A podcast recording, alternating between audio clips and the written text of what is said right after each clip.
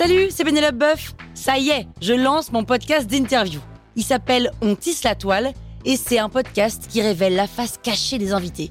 Et d'ailleurs, mes invités, ce sont des CEO et des célébrités comme Gad Elmaleh, Jean-Michel Apathy, My Better Self, Rose Eberstein, Mireille Dumas.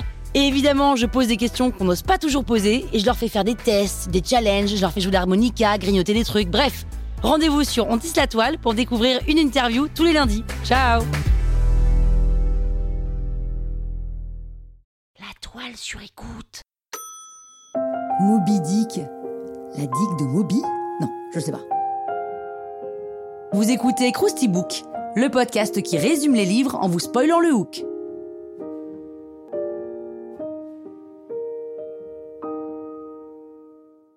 Allez, je vous rafraîchis la mémoire? Moby Dick, c'est un roman de l'écrivain américain Herman Melville, paru en 1851. Herman a 31 ans quand il écrit ce qu'il considère lui-même comme un chef-d'œuvre.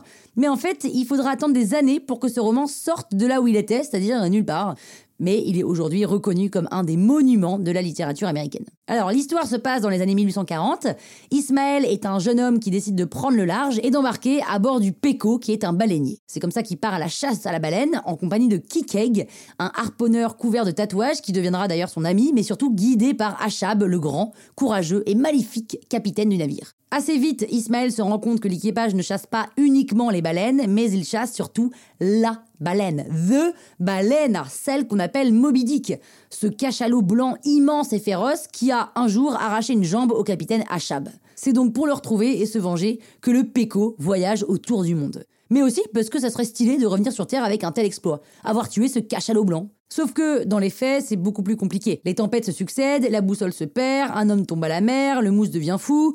Quand, enfin, un matelot aperçoit le cachalot, là, la chasse commence. Mais dès le premier jour, Moby Dick, le fameux cachalot, réduit un canot en miettes. Puis c'est au tour de la jambe d'ivoire du capitaine de se faire mâchouiller comme un malabar. La traque finit au fond de l'eau puisque le Péco sombre au large des îles Gilbert. Ismaël est le seul survivant et il s'en sort grâce à un cercueil. Alors certes, il s'en sort, mais il en a pour quelques années de psychothérapie, hein, si vous voulez mon avis. Et pour son histoire, Herman Melville s'est inspiré du naufrage du baleinier Essex qui a sombré en 1820 après avoir été éperonné par un grand cachalot. Et c'est grâce au récit de Owen Chase, un survivant, que l'idée lui est venue. Et tout porte aussi à croire que Herman Melville s'est inspiré de Mosha Dick, qui est un cachalot albinos qui attaquait régulièrement les baleiniers, mais qui survivait toujours pour son Moby Dick. Mosha, Moby, Mosha Moby, Moba, Moby, Mosha, Moba. Bah, bref, Moby Dick, quoi, c'est un roman d'aventure, mais c'est aussi un peu un reportage d'Arte sur la pêche à la baleine, une encyclopédie sur la géographie maritime et les différentes espèces des cétacés, une métaphore sur le sens de la vie, une odyssée, une tragédie et bien plus encore. Herman Melville, c'est en quelque sorte le cousin américain de Jules Verne, sachant qu'en plus, il a lui-même été employé sur un baleinier au large du Japon et donc on est assez convaincu de ce qu'il raconte. Dans ce récit, l'heure de rien, on se retrouve à se questionner sur le bien et le mal, si Dieu existe, la place de l'homme dans l'univers, un peu comme ça, là, entre la truite et le courbouillon. Alors il faut dire qu'en poursuivant un seul objectif, basé sur une revanche et guidé par la haine, objectif qui en plus est assez égocentrique, hein, Achad mène son équipe à sa perte. Alors est-ce que cette métaphore ne marche pas pour tout finalement? Bah si, bien sûr, même pour le problème d'haleine de votre oncle Gérard. Enfin, non, peut-être pas pour ça, mais bon, l'écologie par exemple, si, ça marche. Dans son livre, Herman Melville écrit C'est toujours le plus idiot des deux qui s'en rend à l'autre. À méditer. Bah voilà, avec ce résumé, vous pourrez faire croire que vous avez lu le bouquin. Croustille, hein? La toile sur écoute. When you make decisions for your company, you look for the no-brainers. And if you have a lot of mailing to do, stamps.com is the ultimate no-brainer. It streamlines your processes to make your business more efficient, which makes you less busy.